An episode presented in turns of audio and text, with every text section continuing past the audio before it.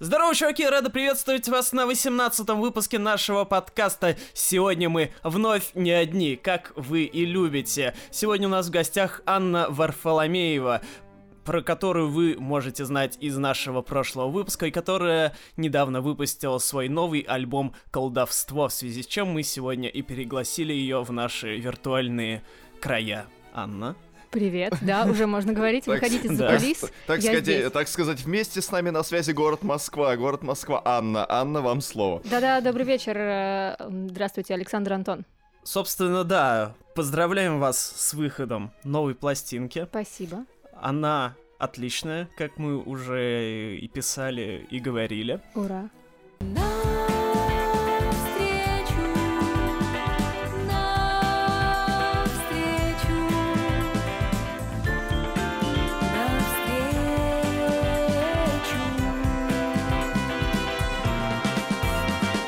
Как вы оцениваете ее сами? А, она, это, напомню слушателям, вторая работа, она не полноформатная, как первый альбом, а, так легко, то есть там, ну, больше 10 было, да? 12, по-моему, песен на а, Нет, альбоме. там было 10. 10, вот, ровно. А тут 4 всего. Ну вот. Но тем не менее, как бы 10-4 все равно работа по современным меркам уже большая. Mm-hmm. Вот. И, собственно, как для вас лично как вам кажется, она смогла превзойти дебютный альбом? Превзош... Э, преодолели ли вы синдром второго альбома? Ну вот, э, да, одна из целей была как раз забить на этот синдром, потому что, конечно же, ожидания э, и давление аудитории я чувствовала, хоть и не так, чтобы каждый день меня спрашивали, когда второй альбом, когда второй альбом, но через день все-таки спрашивали и говорили, что вот первые песни в первом альбоме настолько хорошие, наверное, во втором будут еще лучше. И, конечно же, когда ты это слышишь, ты просто уже собираешься выстрелить себе в голову, потому что никогда ничего лучше ты не напишешь. И я поэтому довольна вторым альбомом, потому что я смогла абстрагироваться от этих мыслей мыслей и просто сделать то, что хотелось, что было на душе.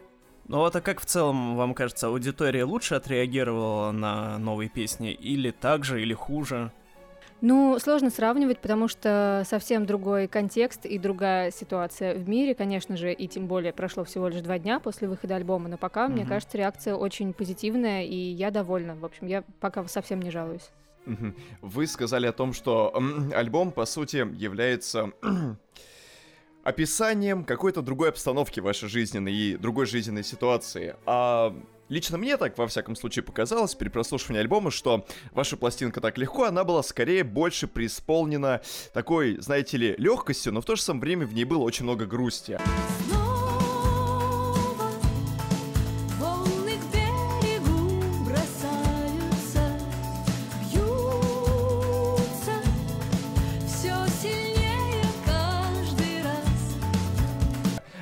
э, ваша новая мини-пластинка, она прям пызжет жизнью, прям вот она вся какая-то радостная, и э, у меня лично сложилось ощущение, что вам хотелось как можно скорее вот это вот ощущение возвышенности и легкости постараться зафиксировать.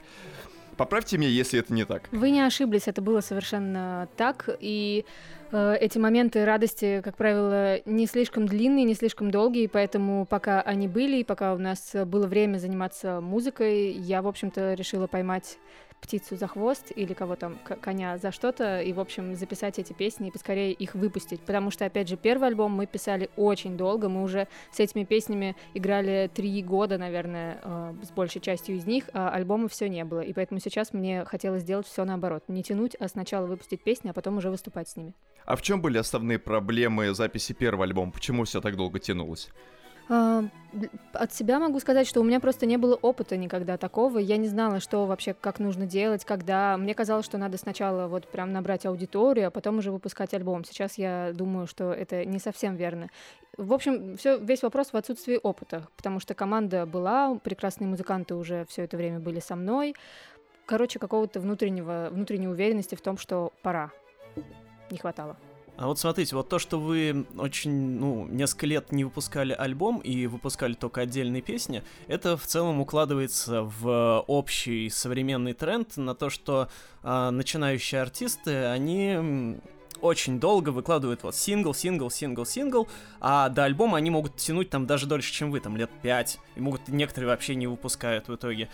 То есть а, вы не сознательно, я так понимаю, шли на этот шаг, то есть а, у вас просто так обстоятельства сложились, что вы альбом не могли выпустить? Это не было как бы вашей стратегией такой, что вот я буду бомбить синглами только? Нет, не было стратегии. Скорее, это были такие синглы, это были такие пробные шаги. То есть мне казалось, что, может быть, мы сейчас выпустим песню, и мир перевернется, и я, мне откроется какая-то истина, я пойму, как на самом деле надо действовать дальше. Но вот мы выпускаем песню, и да, какие-то люди порадовались, но мы по-прежнему остаемся с тем же материалом, и ничего кардинально не меняется. Поэтому поэтому в этот раз я поступила по-другому, да, и выпустила практически все сразу. В этом контексте еще хотел поговорить о том, что вот многие э, там в последнее время говорят о кризисах альбомов.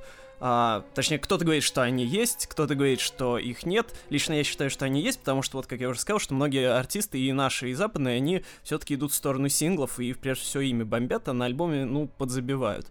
Вот. А тем не менее, когда в начале года вы, по-моему, устраивали опрос у себя в группе ВКонтакте, вот, и там люди сказали, что лучше накопить побольше и выпустить э, целиком. Так вот, а какая реакция аудитории, точнее, а что лучше воспринимали люди, по-вашему, по субъективному вашему восприятию, когда вы синглы отдельно выпускали, вот до того, как выпустили дебютный альбом, ну или там а, после него, или когда вот вы выпускали альбомы, что так легко, что вот новое колдовство? Мне кажется, альбомы лучше воспринимали, как ни странно. Хотя это противоречит действительно современным установкам, что лучше делать несколько инфоповодов, но чаще, чем один большой и очень mm-hmm. редко. Но действительно, когда мы выпускали альбом, все понимали, что это событие, это какой-то достойный повод, можно на него обратить внимание. А когда выходит одна песня, ну да, классно, это хорошо, но нормально-то можно музыку какую-то выпустить, альбом, что-нибудь, какой-то сборник. Поэтому люди действительно реагируют на полную форму, скажем так. Ну вот я э, тоже с этим согласен, потому что э, я лично вот, ну из-за того, что я вот по долгу службы, так сказать, э, много всего слушаю, я уже синглы почти зачастую просто игнорирую, вот. То есть даже вот когда вы мне изначально присылали сингл, там, пару неделю или пару недель назад, я сознательно отложил, потому что у меня просто уже восприятие даже другое будет, то есть если я сначала послушаю сингл, а, а потом альбом, на котором будет этот сингл, то у меня уже будет другое совсем восприятие. И а, э, если я послушаю альбом целиком, вообще ничего до этого э, из него не слышу, то я лучше восприму. Поэтому я уже просто заранее э, знал, что вот лучше послушать альбом полностью, и тогда будет полноценное восприятие. И мне вот, собственно, тоже я этот тренд очень не понимаю. То есть я понимаю, почему он есть, но он не укладывается вот в мое ну, мне кажется, не, не хотелось бы никого обижать, конечно, и у меня такая же позиция, но мне кажется, есть корреляция непосредственная с возрастом, потому что чем юнее человек, тем сложнее ему послушать 10 песен подряд. Это кажется просто как «Войну и мир» прочитать, а когда э, одна песня э, выходит, то как будто бы, в общем, этого достаточно. И на самом деле иногда, когда я как раз в ленте у меня попадается какой-то паблик, типа родного звука, и если там вышел альбом, то я понимаю, что это событие, но слушать его я точно сразу не стану. То есть сначала мне надо вот лапкой потрогать чуть-чуть и понять, что там в одной песне и так далее. То есть, в общем, это, это всегда по-разному, и это всегда субъективно. Но так как моя аудитория — это мои ровесники чаще, то они любят альбомы. Справедливо. Я вот хотел узнать, а сколько человек принимал участие в записи последней мини-пластинки и насколько было сложно собрать всех этих людей с учетом того, что сейчас очень много людей боится вообще из дома выходить? Да, ну мы, к счастью, ее записали еще до того, как все это началось, э, хотя некоторые работы все равно велись дистанционно. Итак, кто принимал участие? Это постоянные музыканты Петр Черниенко, Давид Харатян, Миша Кузнецов, то есть гитарист, басист и барабанщик. Также к нам добавились э, тромбонист и трубач Азат Хуснулин и Виталий Филонов и клавишник Даня Господи, забыла его фамилию, прости, Даня. Вот, то есть к нам прибавились три человека, три инструменталиста, и плюс э, Костя Буглевский, это саунд-продюсер, с которым мы записывали несколько песен из первого альбома, и вот три песни из э, «Колдовства» тоже мы сделали вместе. А весь став, который был использован для записи, это чисто живые инструменты? А, Сплошь. А, нет, конечно же, не сто процентов живые инструменты, то есть база сто процентов живая, но там добавлены всякие ну, короче, синтетические штучки, которые, я думаю, особенно в колдовстве, где чуть ли не хаос э, временами звучит, конечно же, это не живое нечто.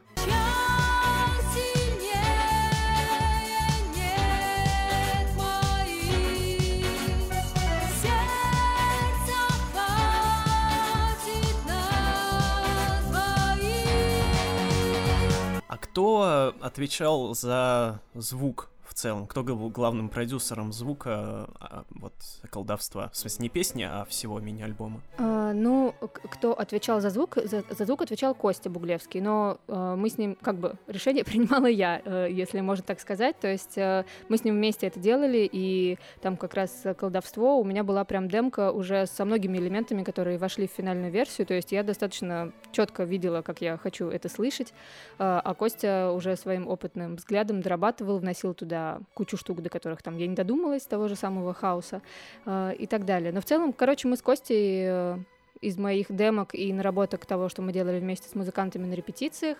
Костя делал свои наработки, потом мы встречались у него и, в общем, клеили что-то, какого-то мутанта из этого всего. Ну, то есть э, художественная идея, грубо говоря, ваша, а он, ну, замысел воплощал больше, я так понимаю. Воплощал и улучшал его. Угу, так угу. ощутимо весьма. То есть я его работу совершенно не умоляю, он действительно повлиял сильно на звук.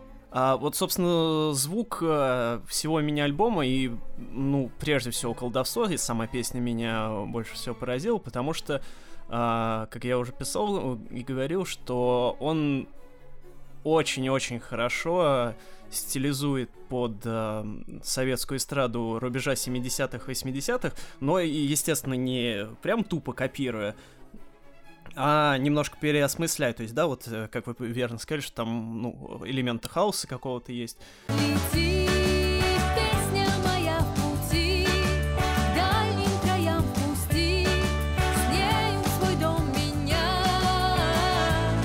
И всего такого. Вот, просто я такого звука что-то вообще так вот сходу и не припомню ни у кого. То есть э, в этом плане он мне показался очень даже уникальным, несмотря на то, что он во многом копирует и ориентируется mm-hmm. на старое. Тем не менее, на сегодняшний день это во многом уникально, потому что, ну, во-первых, э, если у нас э, обращаются к чему-то старому, то это прежде всего 80-е и э, вся эта диско-эстетика. Вот. А всякая эстетика 60-х, 70-х, то есть такой советской эстрады до попсовой, скажем так, а, она эксплуатируется очень мало. И тут, э, кстати, очень интересно, что главные эксплуатанты этого звука это э, со мной вот что и вы. И, но при этом вы со мной вот что поете. Да, То есть вы вдвойне хорошо. вносите вклад в возрождение той эстетики. Видимо, да.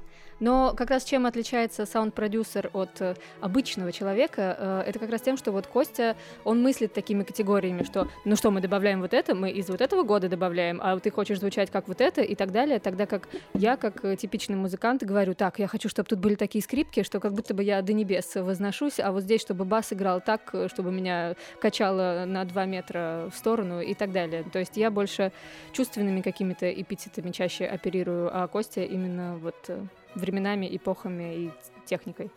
А какие-то конкретные референсы были, э, которые вы говорили, что вот я хочу там как, чтобы ран... ранее Пугачева была, или вот, как вы сказали, что э, чисто какие-то чувственные были, или все-таки какие-то ориентиры были а, конкретные? Uh, uh-huh. Референсы на раннюю Пугачеву были скорее у меня внутренние, когда сочинялись эта песня, конкретно песня uh-huh. «Колдовство», потому что... Ну, она, да, она прям uh-huh, да. слышится это. Uh, и притом это, наверное, единственный пока что первый случай в моем опыте сонграйтерском, когда ну, осознанно я взяла прям какой-то пример, потому что он меня вдохновил, и я подумала, я сейчас напишу не о том, что вот я сижу, страдаю, и, и вот то, что у меня в сердце, а я буду использовать мозг, а не только сердце, и осознанно вот попробую эту песню сделать э, какой-то не такой, как я привыкла. А, вот, поэтому это референс именно на уровне сочинительства самой песни. А когда дело дошло до аранжировки, то, ну, там, э, ну, всякая диска, то есть я именно слушала Э, типа диско для чайников, вот в таком духе, начиная от э, Сани, прости господи, и заканчивая там всем, что мне Apple Music подкинул. То есть для меня эта э, песня проходила под кодовым названием диско, я говорила, что это должно быть прям вот такое. Ну, то есть такое диско раннее, которое еще полностью в, электрони... в электронике да, не перешло, да, да. а где еще там гитары и все такое. Угу. Так, а пишете вы песни сама, да? Сама, да. Одна. Ну, Или кто-нибудь помогает еще в написании? Э, помогает, да, кто-нибудь. Э, ну, ребята помогают, э, музыканты в смысле. Э, короче говоря, как правило, я приношу какой-то шаблон. Э, текст я пишу только сама. Э, ну, правда, э, известный вам Матвей со мной вот, что иногда подсказывает мне что-то. Э, но в целом, конечно, да, текст мой, а в музыке иногда у меня бывает затык, и это как раз я могу принести на репетицию и сказать, что, чуваки, я хочу, чтобы был тут такой припев, вот прям вот вообще вот такой другой, опять же, используя все, машу руками, используя всякие слова э, непонятные, а ребята уже могут что-то подсказать, и им, и, им это вполне удается. То есть, например, в песне «Навстречу» э, выход на припев и гармонию припева придумал басист Давид. В песне дня там вот я хотела какой-то э, бридж, вот это развитие, чтобы оно было совсем отъехавшее, и мы в итоге сделали там модуляцию, и э, мы никак не могли, как нам выйти на эту модуляцию, то есть разрешение сделать, и это вот Петя, гитарист, э, он, он сделал его. То есть э, по музыкальной части ребята участвуют тоже по мере сил. То есть вы такой прям настоящий художественный руководитель, собственно, каким была и Пугачева, которую мы уже, видимо, еще будем сегодня вспоминать, а, которая, то есть, придумывает скелет всего, а, чьим именем называется а, весь проект, и а, который, в принципе, все делает, но при этом ей помогают в каких-то деталях. Да, но я не хочу звучать как-то неприлично. Нет, конечно же, я не все делаю. Мне, ребята очень, их роль очень важна, и они действительно сочиняют и придумывают, они креативно работают. Это не как сессионные музыканты, просто очень хорошие. Но действительно, художественный руководитель все-таки я. И имя действительно мое. Название группы. И особенно, да, простите, особенно, конечно, я отмечу Петю, потому что Петя записывает и сводит все наши песни, поэтому его роль особенно важна. А у меня был вопрос именно про написание текстов. А при э, сочинении лирики вы конкретно чем-то вдохновляетесь? Потому что я обращаю внимание, что тексты ваших песен, они не испещрены большим количеством вот этих вот современных словечек. Там всякие хайп, свэг, инстаграм. Нет вот этого паразитирования на каких-то э, современных трендах. Потому что иногда у большинства артистов, если честно, это смотрится, ну, как-то крайне нелепо, примерно как на корове седло. А вот вас вот послушаешь, и действительно это лирика, которая отсылает именно что к э, сочинительству песенному э, 70-х и начала 80-х. Есть какие-то ориентиры у вас вот именно в написательстве? Спасибо за комплимент, во-первых. Э, на самом деле нет, я не могу сказать, что есть какие-то ориентиры, потому что я уже рассказывала, что источником какого-то образования в музыке для меня всегда было кино. То есть я вообще очень поздно начала слушать музыку как нормальный человек. До этого я всегда ее впитывала именно из фильмов, и в основном это были, то есть в детстве это действительно были советские мюзиклы и так далее. И, наверное, это невольно стало каким-то ну, планкой, то, как должна, в принципе, звучать песня, что это должна быть какая-то история, что она всегда рассказана человеческим языком, тем, которым мы используем в речи. И поэтому вдохновение и слова, это все приходит из книжек и кино, и реже из песен, и действительно какой-то бытовой вот жизни, что сейчас я свайпну, я не хочу использовать в песне слово свайпну. И просто есть какой-то такой э, словарь внутренний, и я понимаю, что какое-то слово органично в песне, а какое-то, даже если я реально свайпнула, но я никогда об этом не спою, потому что у меня язык не повернется так сделать. То есть в этом нет какой-то специальной цели, это просто так, так есть. А вот если представить мини-альбом «Колдовство» в виде фильма, то каким он будет? Ой, это, это, я думаю, как минимум четыре комнаты. То есть это четыре разные новеллы, и это, наверное, сложно объединить в одно кино, потому что это совсем разные четыре песни, как мне кажется. Дом — это место, где можно мгновенно уснуть. Даже на ощупь приветливо все и знакомо. Все, что тревожит за стенами этого дома, оставь, забудь. По сравнению с дебютником так легко, на колдовстве, э, как мы уже выше отметили, стало куда больше ретро-звучания. То есть так легко, в принципе, там ну, были явные такие референсы к советскому, да и, ну и в принципе к такому к общемировому, э, общезападному ретро-звучанию, но все-таки там современных элементов было куда больше. А на колдовсе, ну там прям, ну все поймут, что это вот прям кондовая такая совет эстрада прям, да-да-да. А Почему вы решили двигаться именно в этом направлении? Было ли это вообще каким-то осознанным шагом, или это просто по наитию было? А, я думаю, что осознанным, а, потому что первый альбом, когда мы начали играть эти песни, я была хоть и взрослым человеком, но как музыкант э, совсем неопытным. И все аранжировки рождались естественным образом на репетиции. И первую скрипку всегда играла Петина гитара, извините за каламбур. И uh, у Пети прекрасный гитарист, действительно, и у него все партии просто шикарные, на мой взгляд. Uh, но и, в общем, он начинал, он играл какую-то форму, и мы под нее подстраивались, ребята все вместе что-то придумывали. В общем, это пускалось на поток. Я приносила песню, и она вот жила в коллективе уже, и потом жила на сцене. А когда мы начали двигаться дальше, я поняла, что в моих руках власть, что на самом деле мы можем э, менять что-то, и не всегда мы можем э, только работать с тремя инструментами, которые есть в комнате, гитара, бас и барабаны. А, ну, и всегда у меня была мечта добавить духовые. Чем больше, тем лучше. Мне хотелось всегда труп, тромбонов, э, просто целый оркестр желательно. И поэтому во многом в аранжировках новых песен э, я отталкивалась от того, как бы там звучали духовые и как бы их туда встроить э, наилучшим образом. Ну и, в общем, да, мне действительно хотелось какого-то фанка, веселья, демонстрации счастья.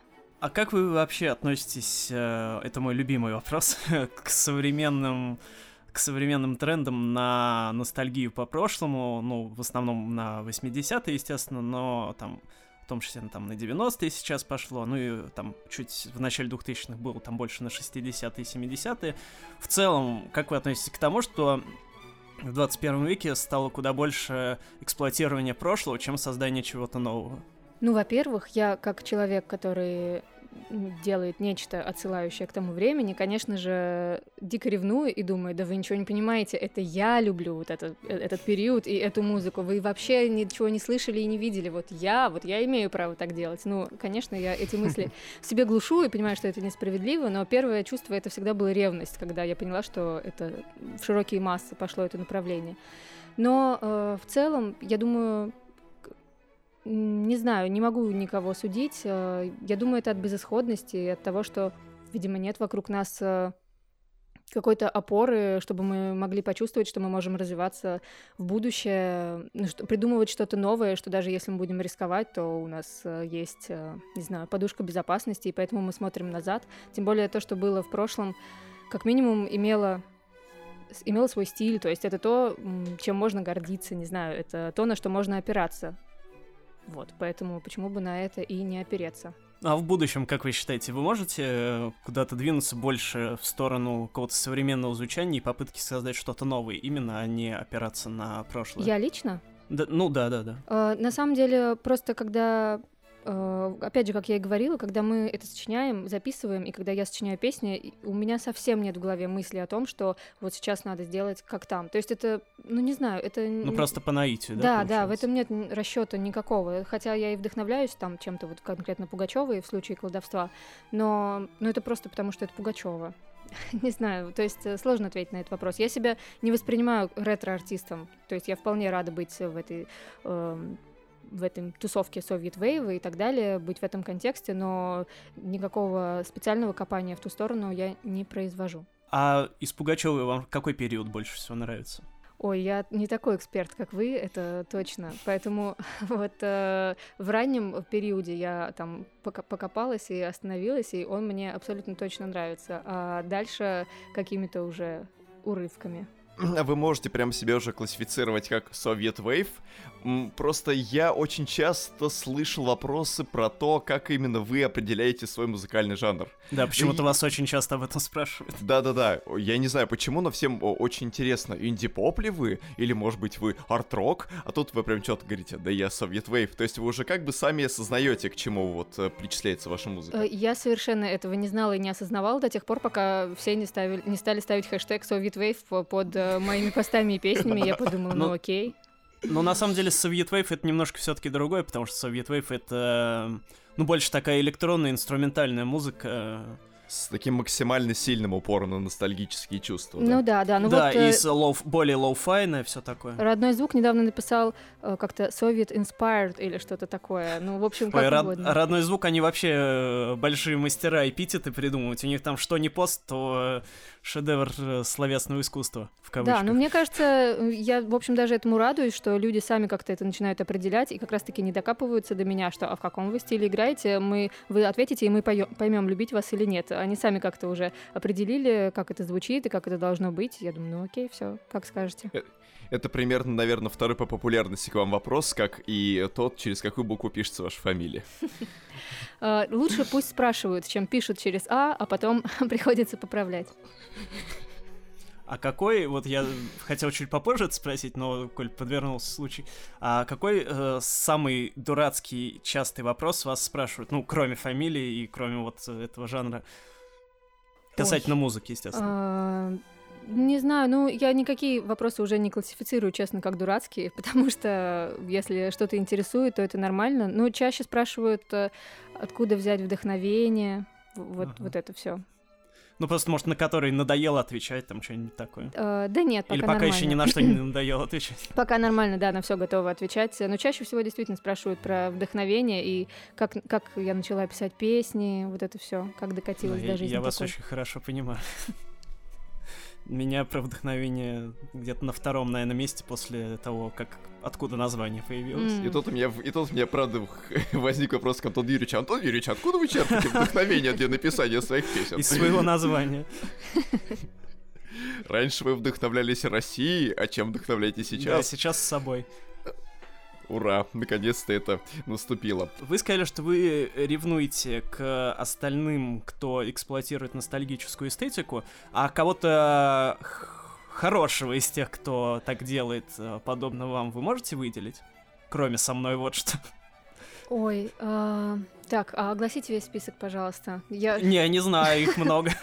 Просто, может, не, не кого-то конкретно, просто, может, вы кого-то выделяете, может, никого не выделяете. Нет, никого не выделяю, и как-то вот так как я не сама себя не погружаю в эту штуку с Soviet Wave, в этот ко ковш, или как в этот чан, то, то и не знаю даже. Ну и тем более, действительно, я сама э, осознанно, наоборот, пыталась вырваться из Soviet Wave, и когда вот Косте, мы пришли, Косте Буглевскому, продюсеру, то я ему часто говорила, что, наоборот, давайте сделаем поп. И чем больше мы пытались сделать поп, тем больше нам говорили, что какое-то советское ретро. Поэтому я поняла, что можно делать все что угодно, назовут это все равно, так как людям захочется. А если сейчас нас слышит кто-то из э, продвинутых СММщиков, записывайте отличное имя для паблика ВКонтакте. Ковш Совет Вейва. Вот. С, так, с таким названием уже опоздали на несколько лет. Потому что Совет Вейв уже...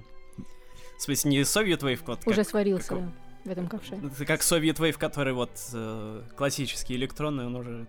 Хотя аль- куча альбомов все еще выходит, и кто-то зачем-то это все еще слушает, так что, наверное, кому-то это все еще нужно и интересно. А вообще, кто из современных русских артистов нравится не из э, ретро? Господи, да я поняла. не тех, кто ретро делает. Да, вот, вот это тот самый вопрос, который нужно было в предыдущий ответ включить, потому что когда мне задают вопрос про других артистов, я сразу понимаю, что надо открыть заметку, куда, куда я собирала да, бы у, этих артистов. У меня тоже, да, такое. Это очень сложный вопрос. Uh, ну, так. просто, может, кто-то из последних, там, не обязательно э, всех перечислять, чтобы потом извиняться, что да, кого-то да. забыли. Uh, ну нет, да, ну, ну примерно, могу... ну, примерно за последний месяц, кого вы слушали из российских исполнителей, кто вам зашел? Ну так, из современных, конечно. Про, про месяцы не буду говорить, но скажу просто, вот кто пришел в голову. Действительно, мне нравится краснознаменная дивизия имени моей бабушки. Э, как раз... Отличный оркестр просто. Мне нравится вокал, э, мне нравятся тексты, мне нравится, да, то, что они действительно оркестрик, потому что вот эта масштабность, который, которой я тоже хотела бы прийти в какой-то момент, по-моему, это супер прикольно. Э, мне нравится группа, которую, насколько я знаю, вы не очень жалуете, On The Go. А, но тем не менее... А, но не то, чтобы мы ее не очень жалуем, там есть некоторые вопросы по вот последнему альбому Unset, пластинка November, она очень хорошая. А, ну да, ну вот не, не буду говорить, да, конкретно про песни и альбомы, но да, тоже там мне так... не сто процентов, может быть, откликается, но тем не менее мне нравится, как и там построены и песни, и как э, придумываются мелодии, короче, симпатизирую я. On the go. А, а мы говорим про инди-сцену или в целом? Мы да говорим в целом разницы. про любых э, исполнителей современных. Просто главное, чтобы русский был. Ну или из да. СНГ, неважно. Да, я так спросила, как будто бы у меня еще так много э, вариантов. не знаю, давайте я подумаю, и если скажу... А, вот я вспомнила Монти Механика, хотя он уже не выпускал ничего некоторое время. Знаете таких? Конечно. Да, вот мне, мне нравится Монти Механик. Ладно, давайте перестанем эксплуатировать ностальгию. А, вот, да, замечательный дальше вопрос у меня есть еще. Смотрите, опять, касаясь опять же этой ностальгии, у вас очень приличная музыка. То есть э, она такая форматная, прям радийного формата. Mm-hmm. Ее и родителям показать не стыдно, э, и э, по телевизору можно ставить как угодно, и э, вот вы даже на Тверской выступали в новогодние праздники неоднократно. А это я как бы без претензий, то есть mm-hmm. Такая музыка, она и должна быть форматной, ее она такая, ну, просто есть такой тип музыки, который прям приличный, скажем mm-hmm. так. А, но вот не боитесь ли вы со временем, что из-за вот этого вот приличия, из-за того, что вы э, нравитесь, так скажем, максимально широкому кругу лиц, которые не вхожи там в андеграунд, которым все это, вот эти все трупожабы и глаза змеи не интересны, а не боитесь ли вы, что вы со временем, ну, как-то закостенеете и будете в угоду публике, как вот э, наша казенная эстрада, э, играть одно и то же, лишь бы вот э, не выпасть за рамки формата. Ой, слушайте, ну я думаю, такой страх у меня может возникнуть, если у меня будет что терять, если у нас будут какие-то миллионные гонорары, и я не смогу уже без них выживать, если просто толпы там будут скандировать мое имя, и я стану зависима от этого, то может быть такое и случится, да, но пока, мне кажется, наоборот, мне очень комфортно с нашей аудиторией, потому что, может быть, со стороны кажется, что она очень широкая, но я неплохо представляю наших слушателей, и не знаю, мне кажется, они тоже интеллигентные, приятные люди, и в общем, я их не боюсь, и поэтому не боюсь экспериментировать, и мне кажется, что у меня хватает сознательности и какого-то внутреннего баланса, чтобы не бояться ничего.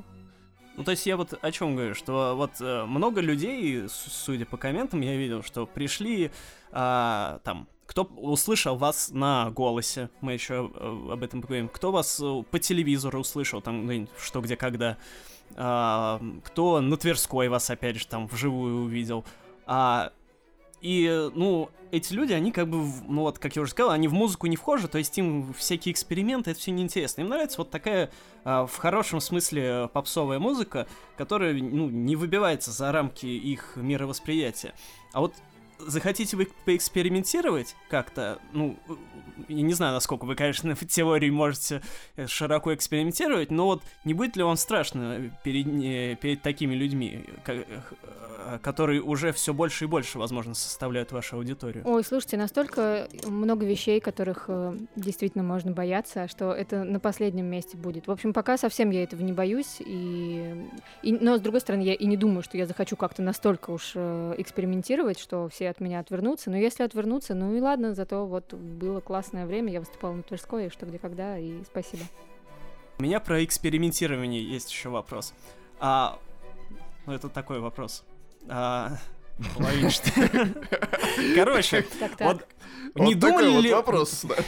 Не думали ли вы заняться репом?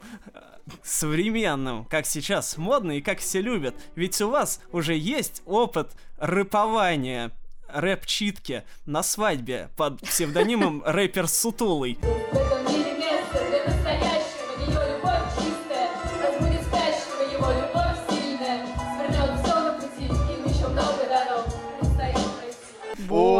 Да, да, да, да, да. Я когда посмотрел это видео в первый раз, вот честно, вот к вам претензий вообще никаких. Но все остальное вокруг выглядело так кринжово, просто пипец. Ну, так, ну, во-первых, это свадьба моей подруги, поэтому будьте осторожны в высказываниях. Да, она, она выглядела как среднестатистическая свадьба. Да, конечно. Да, как, ничего да, такого так... сверх. Там, в конце концов, никто не... Какие там есть конкурсы? Там... А с просовыванием карандаша, да, нет, который на нитке тебя привязан к бутылке, да. Там как, я не помню. В этом плане там еще прилично все было. Нет, это была прекрасная свадьба. Более того, в моем близком кругу э, это была единственная такая настоящая традиционная трушная свадьба, поэтому я очень рада, что мы на ней побывали и повеселились. Но э, нет, конечно, я не хотела читать рэп, но на самом деле, так как я э, ребенок, э, во, во время того, как я училась в старших классах, была популярна группа Многоточие, э, я слушала касту и так далее, то, конечно О, же... вообще респект. Э, рэп, э, я люблю, короче, рэп, нормально к нему отношусь, но то, что происходит сейчас с рэпом, меня не интересует. То есть я никак это не оцениваю, не осуждаю, но мне это не близко и не интересно. Но в целом такой формат подачи, да, мне нравится. Но рэповать сама на сцене я не собираюсь, я думаю, это будет нелепо. А что вам вообще вот в современной музыкальной отечественной индустрии э, больше всего не нравится? То есть, может быть, там, как концерты устроены, или как продвижение групп устроено, или еще что-нибудь. Вообще, первое, что вот что у вас, э, может, является каким-то препоном на Олимпе, к Олимпу? А, ну, может быть, э, разве что то, что есть достаточно сильное разделение между инди-индустрией и официальной индустрией, и, ну, как бы между ними какой-то ров, и если ты его перепрыгнул, то это как будто бы там просто что-то с тобой происходит, в тебя внедряют какой-то чип, и все меняется. А, но мне кажется, не очень не очень подвижная эта структура, что люди редко попадают э, туда и обратно. Вот, разве что. Ну вот вам сейчас удается балансировать как-то на грани. Естественно, вы не вхожи вот в эту в официозную, ну там, ну, да. большую, так скажем, и, э, звездную индустрию. Угу. Но как бы далеко не каждый артист там может похвастаться, так скажем, инди-артист, он далеко не каждый может похвастаться тем, что он выступал на Первом канале не у Урганта, угу. а что, где, когда. Э, в этом я, да, согласна и очень рада, что мне удалось это сделать.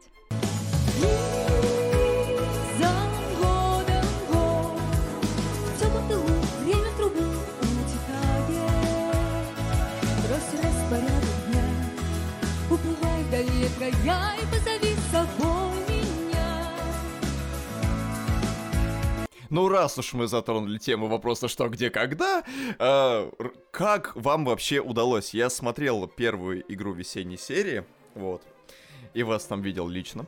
А, скажите, как вообще удалось пробиться туда? А, ну, смотрите, у меня был план. и я ему следовала. А, отлично. Во-первых, когда а, я участвовала в «Голосе», я сразу подумала, что, э, не знаю, пройду я или нет, но я в интервью перед слепыми прослушиваниями заявлю, что я очень хочу попасть «Что, где, когда», что это моя мечта, и я думаю, наверное, редакторы посмотрят и подумают, это же классно, когда программы связаны, типа они э, поддерживают своих выпускников, отправляют их «Что, где, когда», и, наверное, меня туда пригласят. Я об этом заявила максимально громко, я все интервью посвятила этой теме, в итоге, конечно, конечно, все вырезали и оставили только фразу «я очень люблю что, где, когда, хочу там сыграть». Вот. Э, потом прошел год после э, выступления на голосе, никуда меня не позвали, у меня просто опустились руки, я думала, что все напрасно, вообще зачем я живу, если меня не зовут что, где, когда. Но э, на самом деле просто Э, так как все-таки я знаю разных людей, и я всем рассказывала о том, что у меня есть такая цель, и я не знаю, стоит ли называть имя человека, который помог этому осуществиться, потому что, может быть, его забросают письмами, чтобы он всем помог э, попасть что где когда. Ну, в общем... Ну, давайте не будем этого делать. Не Хорошо. будем, да, давайте. Ну, в общем, э, это человек, который действительно занимается в том числе и этим, и разными делами музыкальной индустрии, и он просто передал материал музыкальному редактору что где когда. И на самом деле первый раз он э, спросил меня год назад, а, мне задали такой вопрос, что а вот э, в следующее воскресенье будешь ли ты в городе и твои музыканты, и типа на момент, что может быть когда-нибудь, вот в это воскресенье тебя позовут что где когда. Я сказала, конечно, господи, даже если я буду на Северном полюсе, я прилечу, и мы будем все в городе. Но это, на этом звонке все окончилось, и больше никто не возвращался. И на самом деле я разговаривала с многими артистами, кто выступал в что где когда, потому что я узнавала, что там и как, и я знаю, что там э, далеко не всегда э, происходит все как запланировано, то есть тебя могут позвать, потом за два дня отменить, и, в общем, такой этот процесс достаточно долгий. Вот. Uh-huh. Но прошел год, и в какой-то момент все-таки мне позвонила сама редактор уже и спросила, будем ли мы в городе, как у нас состояние, не были ли мы за границей в последнее время, где наблюдается коронавирус. Вот. И все-таки мы договорились, да, что она сказала, ну, может быть, если вы придете и выступите, мы вам будем так благодарны, потому что, видимо, у них были сложности уже в связи с вирусом. Я сказала, здравствуйте, ну, конечно, мы придем, и мы вам будем благодарны. Вот. А было ли что-нибудь на съемках, что вас удивило? Может, что-нибудь, чем отличается это? Э, эти съемки отличались там от других каких-нибудь съемок. Просто что, где, когда, это какой-то такой кажется, что туда простые люди выступить попасть не могут. Да, То есть, что туда даже, в принципе, в зал, ну, это, ладно, не... Да, да, Короче, да. вот в это место, где угу. они снимают, туда просто простой человек не может попасть. Не говоришь о том, чтобы песню спеть. А, да, было такое ощущение, и могу сказать, что первое, но об этом, наверное, все рассказывают, что охотничий домик действительно очень маленький, то есть он, он очень тесный, я не знаю, как они все умещаются там, когда... Ну правильно, это же дом для охотника был изначально для одного, что они туда все поперлись-то? Набились, да, как сельди в бочке. Ну, в общем, там действительно тесно, во-вторых, кресла, в которых сидят игроки, по-моему, не слишком удобные, то есть я посидела, и я подумала, что я бы так не высидела всю игру, в общем, это было не очень э, удобно. Но э, в целом э, весь коллектив как это называется, вся группа, э, которая работает mm-hmm. на площадке, максимально действительно интеллигентная, то есть все соответствует ожиданиям, э, все очень приятно, никто ни разу нам не сказал, вы музыканты, быстро ушли в гримерку и не показывайтесь, вот ваш кусок колбасы и ешьте. Э, наоборот, все было очень классно, приятно, замечательно. А вам дали, правда, поесть чего-нибудь? Ну, есть нам не давали, потому что мы не на год туда все-таки приехали, но там была гримерка, да, с чаем, с какими-то бутербродами, по-моему. Я не знаю, я так э, волновалась, тем более я перед выступлением не ем, поэтому это мимо меня прошло. Ага, хорошо, тогда э, такой вопрос. Э, вы ведете телеграм-канал, который называется Ургант позовет. Yes. Позовет Ургант. Вот. Э, в котором э, вы рассказываете про жизнь и быт инди-музыкантов в России. Смотрите, канал у вас называется э, «Ургант позовет». А на записи голоса вы всем говорите, что вы хотите попасть в «Что, где, когда». Вот. Я вот логики вообще вот в этот момент не успел уловить. А почему вы не сказали, Почему что не хотите... Друзь позовет? Да, да, да, да. Почему вы просто не сказали, я хочу на вечерний Ургант попасть сразу так, ух, и все, чтобы а... они там все охренели просто. Ну, во-первых, конечно же, Ургант позовет, это отсылка к каналу Цукерберг позвонит, да, если вы помните ну, такую да. штуку. Поэтому да, да, да. что где когда или Друзь позовет было бы уже не так прикольно, мне кажется. Во-вторых, э, Ургант э, в какой-то момент туда уже попало так много инди-музыкантов. То есть, когда я называла этот канал, там реально очень редко выступал кто-то из тусовки, и мне казалось, это прям такая амбициозная цель попасть туда. А за последний год-полтора там уже выступили, мне кажется, просто все, кроме меня. Вот, поэтому сейчас это уже... Я тоже не был. Ну, да, да. Мы вдвоем с вами остались. Вот остались, да. Поэтому сейчас это уже просто такая, скорее, зацепка, обращает на себя внимание. Но мечтой действительно была что, где, когда. А Ургант — это скорее, ну, такой профессиональный этап, который, разумеется, был бы очень приятен и и полезен, и вообще, но мечта — это одно, а цель — это другое. А сейчас вот какая-нибудь, вот вы одну мечту исполнили, на что, где, когда выступили, появилась ли у вас какая-нибудь новая сверхмечта, новая цель? А, ну, на самом деле, да. Я как раз рассказывала, что... Э, в смысле, я рассказывала давно это, что когда мы с ребятами первый раз собрались, и я назвала наш чат э, «Операция Прохлада», потому что официальным причиной для того, чтобы мы собрались, мы собирались записать видео для Fairlane Acoustic, э, видео на песню «Прохлада». Потом мы его записали, я переименовала чат в «Операция Сольник в 16 тонн», и у нас благополучно случился Сольник в 16 тонн. И, в общем, да, сейчас есть у чата новое название, но я пока не готова его раскрыть открыть, потому что не Понятно. сбудется. Сольник в Олимпийском. Нет. Который еще не Который еще не достроили, да. Нет, нет, эта цель реалистична. Да, вопрос. А если Ургант в итоге позовет? Я, конечно, понимаю, что это странный вопрос, и я примерно понимаю ответ на него, но если Ургант таки позовет, что вы тогда сделаете? Вы откажетесь? Конечно, я скажу, ты недостоин, Иван. Не звони мне да. больше. Да, и группу кобылы трупоглазой жабы тоже не приглашай никак. Раньше надо было думать, да. Зато вы тогда сможете переименовать э, канал в Ургант позвал. Да. Ургант звонил. Ургант звонил. В смысле, да, позвонил.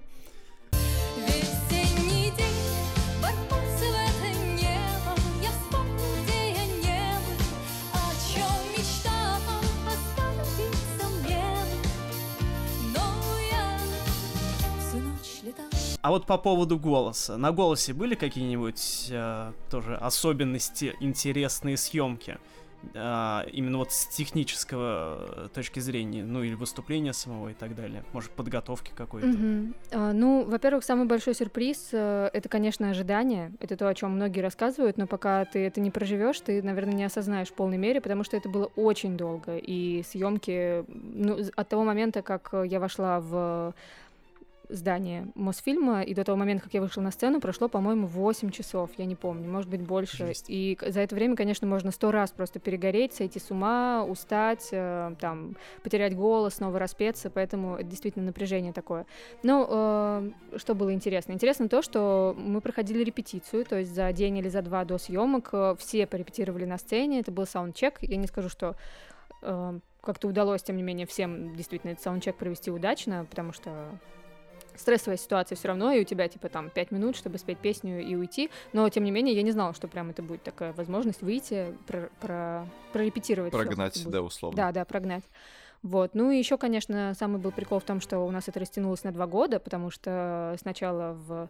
за год до своего выступления я прошла кастинг, была в очереди на выходе на сцену, но команды набрали раньше, и нам сказали, увидимся в следующем году, ребята. И поэтому... Блин. Да, и более того, сказали, ну ничего, в следующем году зато вы можете пройти без кастинга, потому что вы же вас уже отобрали, и вы можете даже поменять песню, потому что вы сейчас думаете, ваша песня дерьмо, и все такие, ха-ха-ха, да, мы действительно так думаем, и сказали, все, вы в следующем году все измените, Э, но в следующем году, во-первых, сказали, извините, вам придется все-таки пройти кастинг еще раз, и уже на этом этапе многие отсеялись, потому что посчитали, что это неуважительно.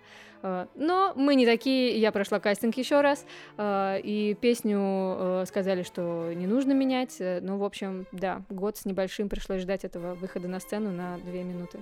А вот э, я понимаю, что вас это странно спрашивать, потому что вы там уже участвовали, но тем не менее, как вот вы в целом относитесь к таким шоу типа «Голоса», типа «American Idol», а, какие там еще есть? Фа- Ну вот, э, да, да, X-Factor, да-да-да. ну и те же какие-нибудь там «Фабрика звезд», для меня просто это примерно в Мгм. одной плоскости все. То есть просто, на мой взгляд, это такой э, инкубатор, который тебя лишает души. То есть, э, ну, а, очень мало э, певцов, которые стали чем-то значимым, кем-то значимым после участия э, во всех этих мероприятиях. Ну, ок, там ранее «Фабрика звезд» — это большое исключение. А, Ну и а Адам вот- Ламберт еще. ну, да, да. И то Адам Ламберт, он не выиграл.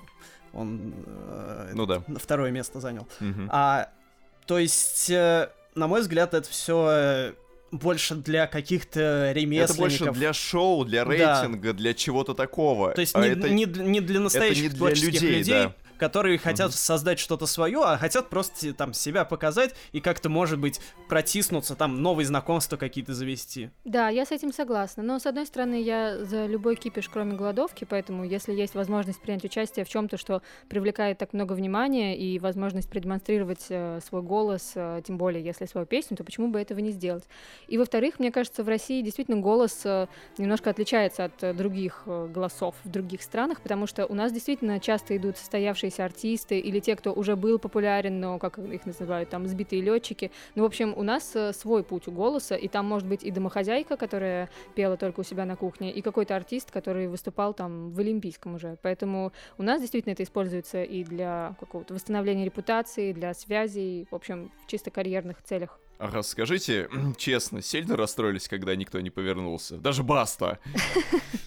Э, В тот момент, когда я еще допивала, да, я расстроилась, потому что мне казалось, ну что, ну уже поворачивайтесь, уже заканчивается песня. Но когда все, песня закончилась и их уже развернули, я просто подумала, господи, слава богу, это в целом все, уже можно идти домой, и это уже конец и так далее. Э, Больше всего я расстроилась, честно, когда э, ехала вот в троллейбусе от Мосфильма к метро Киевская и думала, и вспоминала наш разговор на сцене, и я думала, господи, надо было вот так пошутить, надо было вот так сказать. И больше всего меня расстроило не исполнение собственное, а то, как я себя вела. Я думала, надо было там... Ну, короче, вот эти шутки, пришедшие на лестнице и все такое. Ну, с- там же зал-то сидит полный, да, там же Да, с да. аудиторией. всё- Ну, просто с, с такой, с таким давлением, я думаю, вообще сложно Да, это действительно очень, очень большое давление. нормально себя ощущать, если у тебя опыта нет такого регулярного. Да, да, так и есть. А вы же родом из Волгограда, переехали в столицу в каком возрасте? В возрасте 14 лет. В возрасте, в возрасте 14 лет. А до того момента, как вы переехали в Москву, а, будучи в Волгограде, у вас было уже тогда желание музицировать и замутить какую-нибудь свою там анархопанк-группу в городе? Или что-то вроде этого? А, я активно музицировала, но в анархопанк-кружке фольклорном скорее, поэтому yeah. до группы, да, у меня еще не доходило дело. Но я ходила во все кружки, которые были по соседству с домом, и была достаточно активным вообще человеком, поэтому я играла в спектаклях, пела, была ведущей каких-то местных э, мероприятий, снегу Снегурочкой на Новый год. В общем, активности мне хватало. А уже после того, как переехали сюда, насколько я помню, ваша карьера музыкальная, поправьте меня, если ошибаюсь, началась с участия в если это можно так назвать, кавер-группе Young Adults. Да, было такое.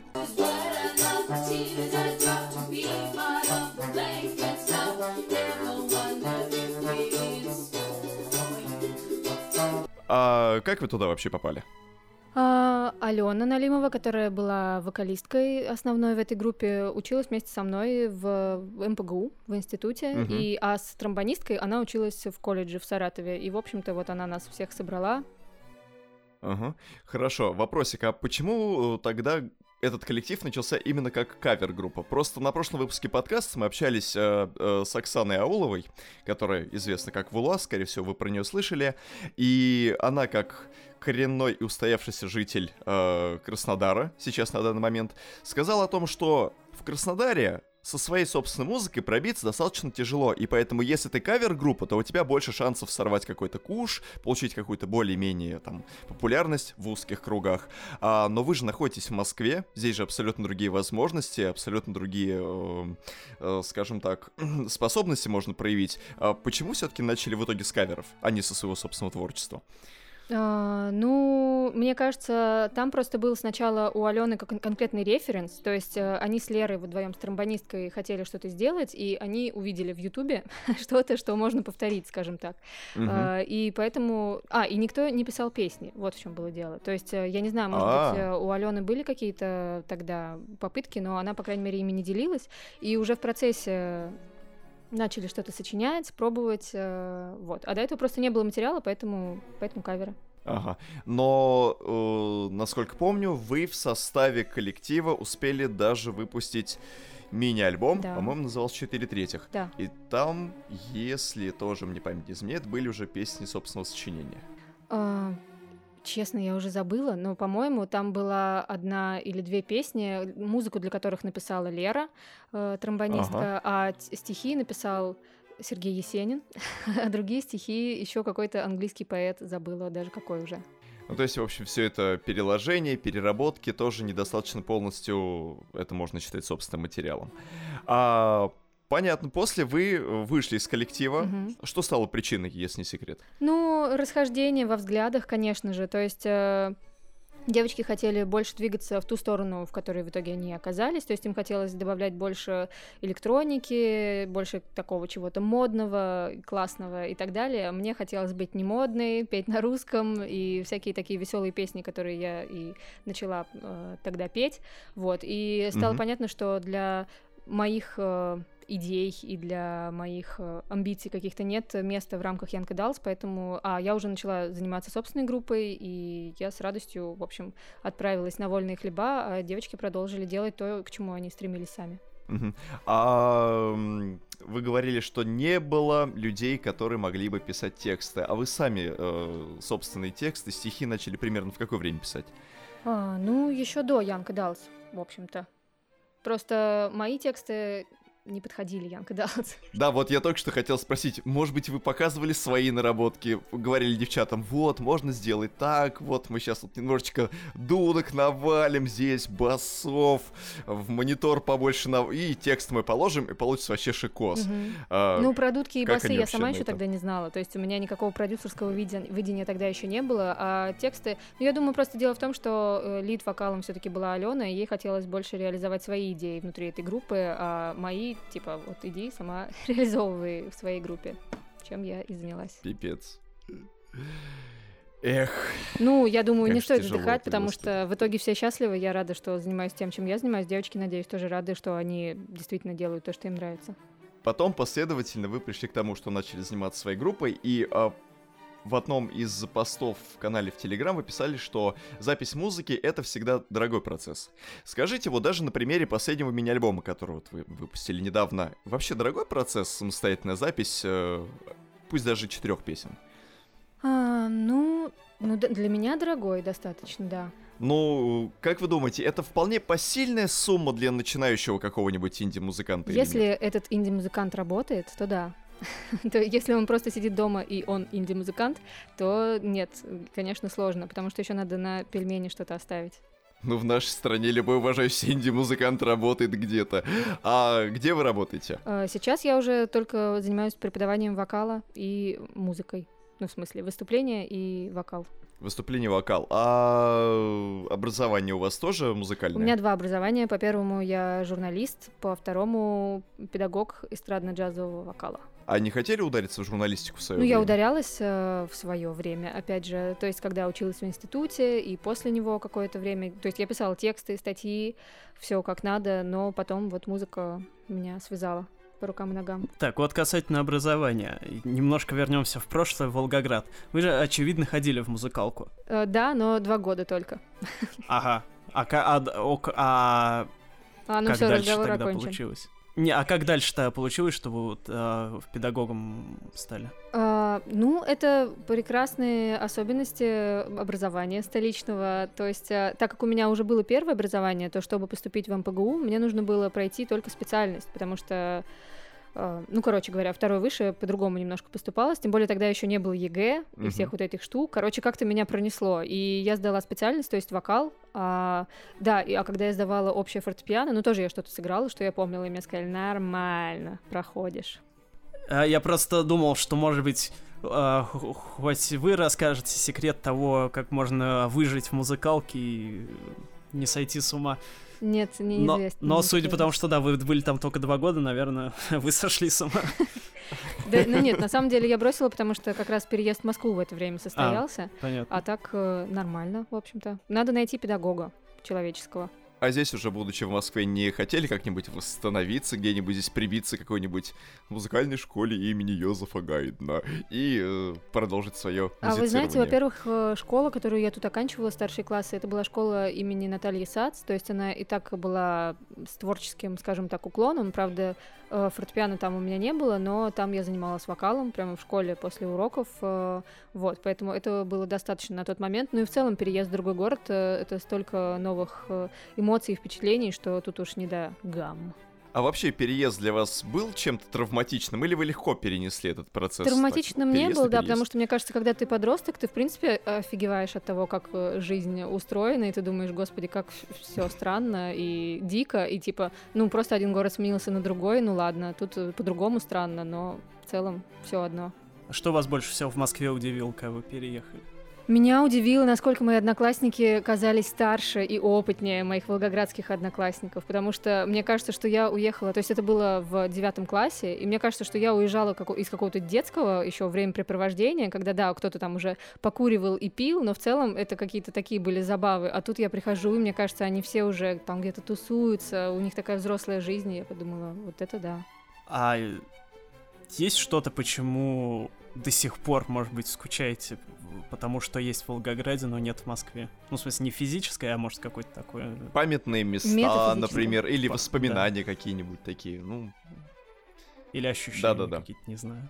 А, ну, я думаю, что э, Москва-река, конечно, хороша, но до Волги ей далековато. Поэтому вот разве что возможности посидеть э, на берегу, посмотреть э, вдаль, скажем так, насколько это возможно. Ну, в общем, близость к воде и вот какие-то такие штуки, это очень важно. И город, в котором есть река, это нормальный город.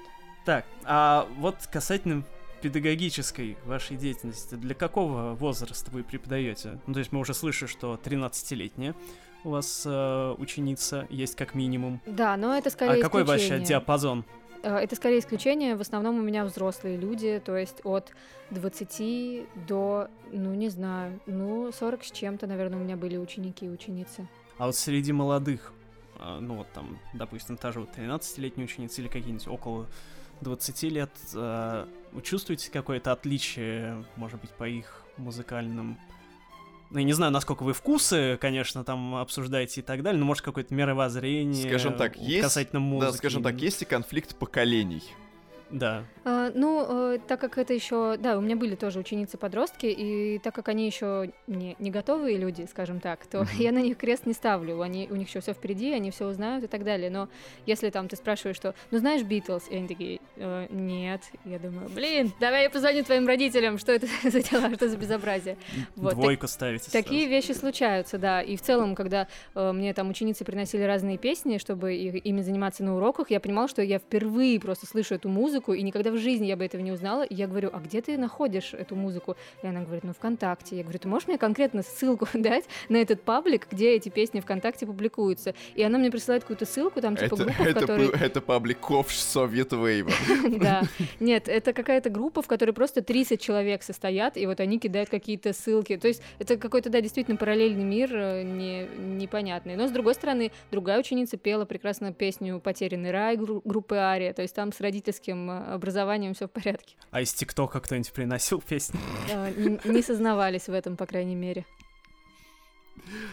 Понятно. А вообще, нас, а... А, извини, что перебью, Антон Юрьевич, а насколько Давайте. это вообще процесс муторный, нервный, вот процесс э, педагогический?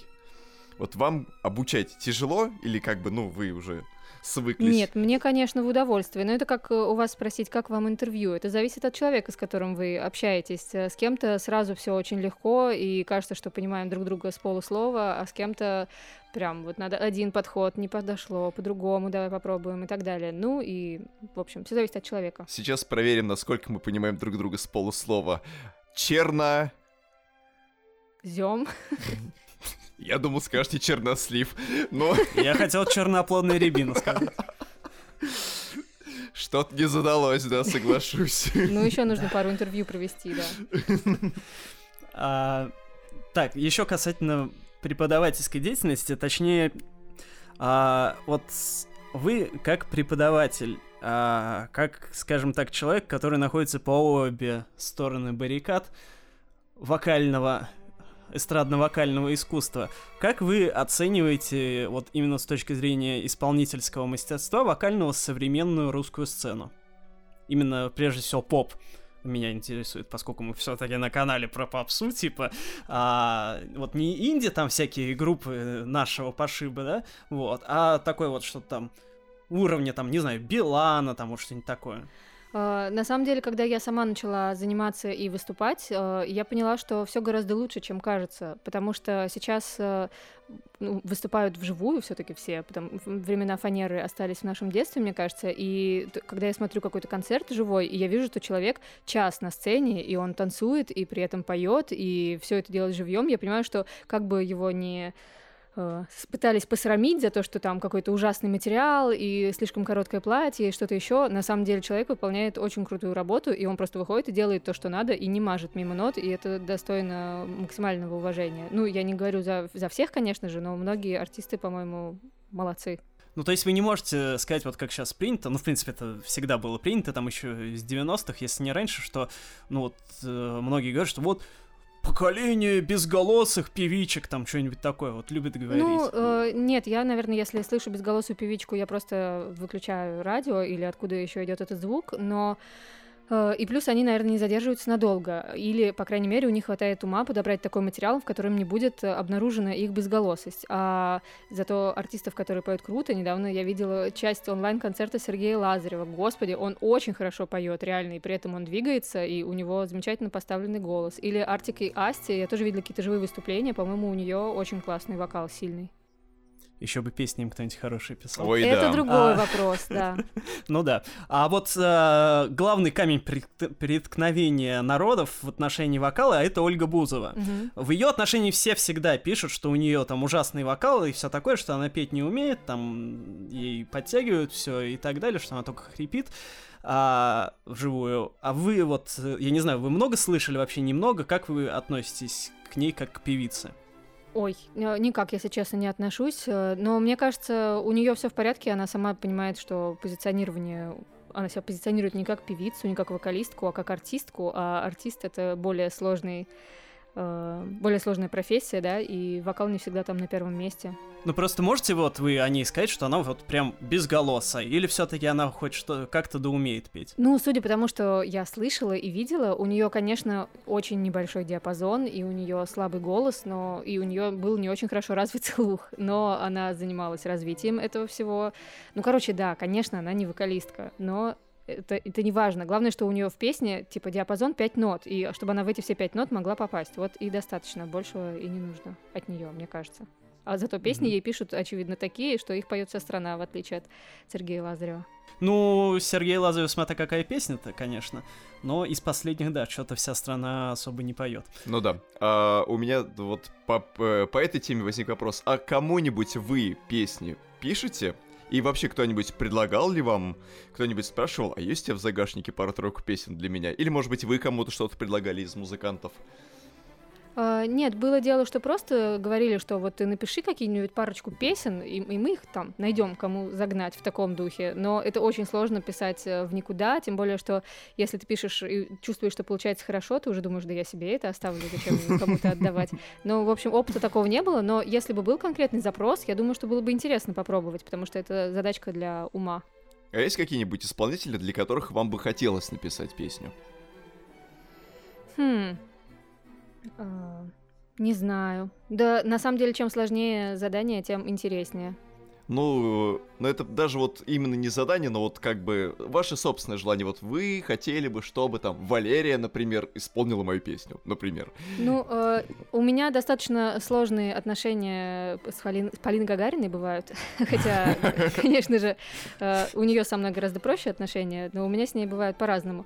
Э, вот. И мне иногда прям просто я злюсь на нее, потому что это тоже человек с прекрасным вокалом, невероятным, очень сильным голосом, но мне кажется, что она делает все ставки на вот этот свой сильный голос, и поэтому в каждой песне просто должны быть громкие и долгие ноты, да, должна да. быть угу. вот эта женская доля, хотя вроде бы она еще не так э, не такая взрослая, чтобы прям про женскую долю петь, она еще может э, и там и там и про девичью долю попеть немножко. И мне бы, может быть, было бы интересно, да, попробовать что-то написать э, для нее, но на самом деле я понимаю, что по темпераменту это совсем другой человек, мы с ней кардинально разные, и ей было бы неинтересно, наверное, петь о том, о чем мне было бы интересно писать.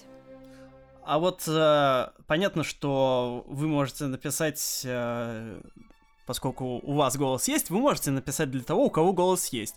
А вот для того, кого-то как Бузова, что в пять нот нужно уложиться, вы бы смогли написать такую вот песню? Ну, я думаю, да. Ну, я не то чтобы прям, да, я вообще любое напишу, но а почему нет, конечно. Просто просыпаешься утром с нераспевшимся голосом и садишься писать аккуратненько.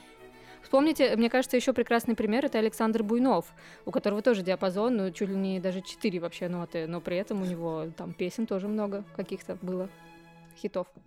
А у нас э, мы каждый раз задаем один и тот же вопрос всем. Но прикол в том, что когда я готовился к сегодняшнему выпуску, то я услышал, как вам его уже задавали в другой передаче. Вот, в общем, два года на каком-то белорусском радио, забыл я, Prime, по-моему. Prime, да, было такое. Вот, вас спросили, есть ли у вас какой-то вопрос, который вы задали сами себе? И, и э, вот мы, ну, там в другой немножко форме, мы обычно примерно в такой форме задаем, потому что обычно у артистов есть что-то, о чем они хотят сказать, но обычно их об этом журналисты не спрашивают. А, и вы-то сказали, что у вас такое может быть и есть, но типа я сама с этим как-нибудь разберусь, а вы меня спрашиваете, что вам интересно. Mm-hmm. Я как можно лучше отвечу. Mm-hmm. Поменялось ли что-нибудь за два года? Может быть, вам наконец-то есть что-то, что вы хотите сказать без относительно вопросов? Да, да нет, к вопросам, которые не задают, э, это, знаете, когда ты просто э, там находишься перед зеркалом в ванной и стоишь и думаешь, вот, вот почему бы не спросили меня, как вообще вот, да, жить, вот, воспитывать вот, детей, вот меня, э, как там... Я к этому и клоню. Да, ну, ну что, ну я не сумасшедшая все-таки настолько, чтобы начинать э, с кондачка всех учить я пришла к выводу все-таки уже за э, жизнь свою, что без того, как тебя попросят, не нужно никого ничему учить. Дорогие слушатели, прислушайтесь к этому. Хотели быть образовательной передачей, тоже не получилось. Хотели быть политическим шоу, тоже как-то не сталось. Ох, про еду поговорим? Да. Да, именно. Как вы относитесь к хурме? Хурме, давно ее не ела, но, но хорошо, положительно. Офигеть, вы живете в Москве. Кстати, а в Волгограде была хурма вообще? Конечно. А где, по-вашему, в- Волгоград находится, что там нет хурмы? А, Ну, мало ли. ну да, вот. А почему вы давно не ели? Она же вроде привозится так стабильно к нам в город. Вы знаете, есть одна вещь, которую я стесняюсь рассказывать. Я Про- достаточно рав- равнодушна в отношении еды. Меня не очень интересует еда, и когда я это говорю, мне кажется, я что-то плохое себе сообщаю, потому что это неприлично. Так сказать, Э, вопрос, а вы кушаете вообще? Вообще да, но исключительно потому, что это необходимо, и... но, но иногда я забываю это делать, действительно. Вот. Так что э, еда — это вообще не то, что меня сильно беспокоит. Хотя вкусные котлетки и картошка-пюре — это прекрасно. Е, ну вот, вот, надо было сегодня Проблемы, начинать, проблемы да. с, с едой это большая проблема для нас, потому что мы в основном говорим про еду. То есть мы очень долго с вами держались без того, чтобы заговорить про еду. Вы знаете, кстати, вы вспомнили сегодня группу Young Adults, и я в таком случае вспомню тоже одну байку, что девочки Алена с Лерой постоянно говорили о еде. То есть э, это была самая главная тема. И когда мы ездили на какие-нибудь гастроли, но это обычно были не, дальние гастроли, а на машине там куда-нибудь, типа в. Калужскую область, 4 часа. И э, всю дорогу они обсуждали, что одна из них приготовила и съела, а что она хотела бы приготовить, и что она хотела бы съесть, или там играли во всякие игры, типа, что ты выберешь э, картошку фри или картошку по-деревенски, блиц и так далее. И я в какой-то момент это осознала, и я им сказала, что вы понимаете, что это так, и они, в общем, стали смеяться, но еще больше стали говорить о еде после Х- этого. Хорошо, тогда это самое. Я себя так- чувствую сейчас участником Янка Далт. Да. Ну, тогда это самое. Так э, что выберете вы, картошку фри или картошку по-деревенски? Ой, ну смотря какой соус, что уж тут. А если без соуса? Фри. Так, годится. А какой, а какой соус? Вот. Какой если соус, да, если пришли, вот... да, такой- Наконец-то да, мы приходится- перешли к нормальным, насущным вопросам. Ну да. Да. Ну, барбекю, наверное. Сырный еще неплохо. Мгм. То есть, А в Макде, кстати, терияки сейчас появился. Я еще не пробовал, но вот. Возможно, есть в этом смысл. А что из еды вы вообще не приемлете? Я совершенно Вот не никогда. пью кофе. Например, Кофе? хоть это и не еда. Yes! да. Наконец-то! Все. Наша Всё. команда антикофе! Фух. Да-да, и даже вот мне э, удалось побывать в Вене э, в пару лет, по-моему, назад, и э, мы зашли в кофейню, я думаю, что вот сейчас я попробую настоящий венский кофе, и Ага. этот моя антикофейная компания рассыпется наконец-таки, и я Мгм. попробовала и просто не смогла сдержать гримасу, потому что мне показалось, какая гадость, И вы- зачем это Потому вообще? что он И как вы- и вы- дерьмо и на вы- вкус. И вы только усилились в своем мнении о том, что кофе на самом деле дерьмо. Да. Все, кто сейчас любит кофе и слушает наш подкаст, можете вырубать его. Вот, потому что уже... Потому что дальше мы будем костерить этот ваш напиток богов и все Да, прочее. Чай, чай, кошка, пастернак. Мгм. А из чая что? Какой чай? Черный. Байковый. Ну, черный разный бывает. Здесь смысле, уже, там может- здесь уже моя нелюбовь к еде э, берет верх над любовью к чаю, и уже неважно, любой просто чай. Не улун только бы. Понятно, хорошо. А вообще, э, между Макдональдсом и KFC что бы вы выбрали? KFC. Нет, Макдональдс. Нет, и то, и другое. Не знаю.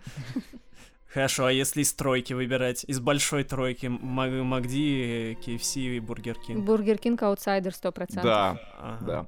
Вот. э, ну и первое, второе место делят все остальные рестораны. Хорошо. А к пицце с ананасами как относитесь? Просто у нас тут с Антоном Юрьевичем э, вражда идет постоянно. Я фанат пиццы с ананасами. Я ее, скажем так, официальный амбассадор в Восточном административном округе. Антон Юрьевич говорит, как можно сладкое с мясом вместе? Сладкое нельзя. Фу, да. Вот, Гавайская, Тем более да? фрукты с мясом, это, это вообще... Фрукты с мясом. Это нормально, фрукты с мясом. Как вот вы относитесь к пицце с ананасами?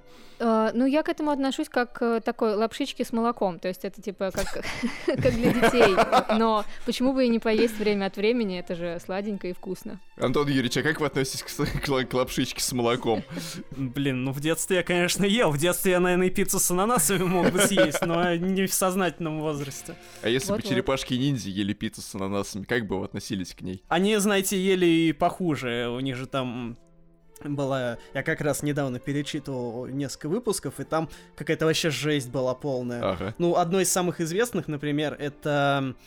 а, как это? А, салям... с- Или а, пепперони с маршмеллоу, вот. О, Ого. офигенно. Это в Ленинграде есть заведение Крэнк Пицца, и они там, ну, все заведение у них в стиле черепашек ниндзя оформлено, и они там делают э, пиццы на основе того, что говорили в мультсериале, а там Микеланджело все время в, в мультсериале он всякую лабуду говорил полную, то есть вот такие вот рандомные вообще набросы, типа э, пепперони с маршмеллоу, и в том числе у них есть там в продаже легендарные жареные гвозди. э, которые О, были, да. упо- были упомянуты, в, по-моему, первом эпизоде мультсериала 87 года. Да-да-да. А жареные гвозди ну, не естественно, хочешь это не гвозди, а, а там что-то другое, там сырные палочки, что ли, или что-то такое, не помню. Просто, он, Вот. просто у нас в стране жареными гвоздями называют жареную колбасу обычно.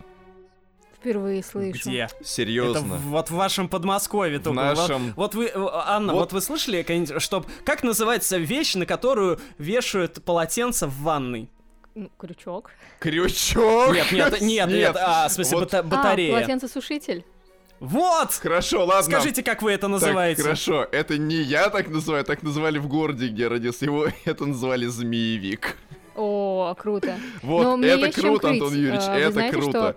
Зна- знаком ли вам, как, как, давайте так, как вы называете спинку дивана или кресла? А У меня нет кресла. Спинка. Я на Ну, табуретке сижу. Спинка. Не Ну, знаю, ну, как ее еще а можно мы её назвать. так и грядушка. название. Как? Как? Грядушка. Грядушка. Грядушка? Да, в Волгограде это называется Окей. грядушка. Пипец. Хозяйки, москвичу на заметку. Да-да-да, сейчас, сейчас еще проверим. А, жадина говядина как продолжается? Э, Ну, соленый огурец, конечно. Е, да, конечно же, соленый огурец. Да. Коренных москвичей Так, так, так истребляют. сказать, 2-1 в пользу не- Турецкие не барабаны корен- умрут вместе со мной. Вместе с шоколадиной. Езжайте в Турцию в свою вместе с турецкими барабанами. Вот. В Турции знаете, сколько от коронавируса сейчас уже заражено? Я туда нет. Я туда нет. Вы хотите сейчас дол- доложить нам цифру, да? А сколько барабанов заражено сейчас в данный момент? Заражен ли Борис Барабанов? Боже. А, Как вы относитесь к Борису Барабанову, Анна? Раз уж... Э, Нормально, хорошо. Он меня, кстати говоря, тоже как-то раз приглашал в одной интеллектуальной игре выступить. И, и я выступила таки. Так Какой? что я к нему хорошо отношусь. А, я забыла, честно говоря, уже как это называется. Ну, в общем, это типа что, где, когда или квизов. Типа квиз. Квиз вот это Да, вот. да, модно это один из квизов э, московских э, для всякой публики, где в том числе и даже некоторые знатоки, что где когда тоже играют. Мгм. А в смысле, вас он приглашал Как отгадывать или выступать? Ну, в итоге я с ними осталась отгадывать тоже, но приглашал он выступать. Ага, понятно. Так что, видите, мой путь что, где, когда, он был долг, э, тернист, но логичен, последователен. Да, и он тоже был через интеллектуальные, можно так сказать, шоу, если можно так назвать. А, так, Антон Юрьевич. У вас, да, у вас- ну, Блиц у нас, в принципе, едальный Блиц остался. Да. Ну, у меня, по крайней мере, едальный. Там уж куда нас э, вывернет, Вы- выведет Куда нас судьба. вывернет? И может и вывернет, не знаю, сейчас посмотрим. Так, А, ну, в общем, Блиц, это, как вы, вы знаете, я думаю, что все знают, это, соответственно, э, вопрос, вы отвечаете там, как хотите, коротко, не коротко и Ага. так далее.